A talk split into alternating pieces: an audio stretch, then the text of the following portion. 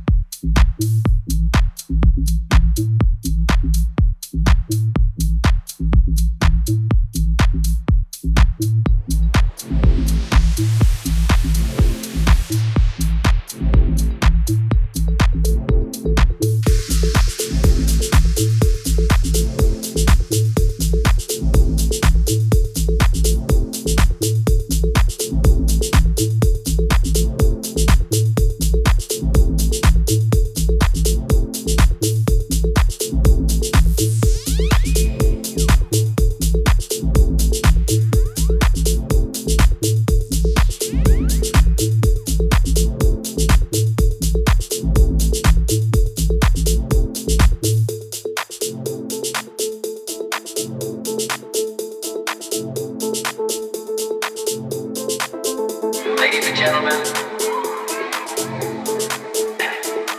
I'm only going to talk to you just for a minute or so this evening because I have some very sad news for all of you, and I think uh, sad news for all of our fellow citizens and people who love peace all over the world.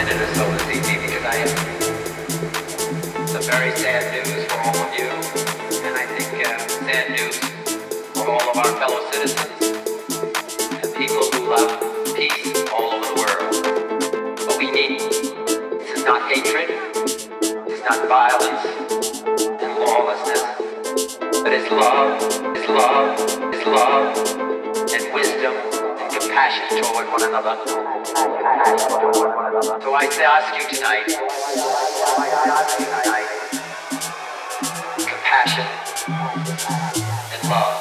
Thank you very much.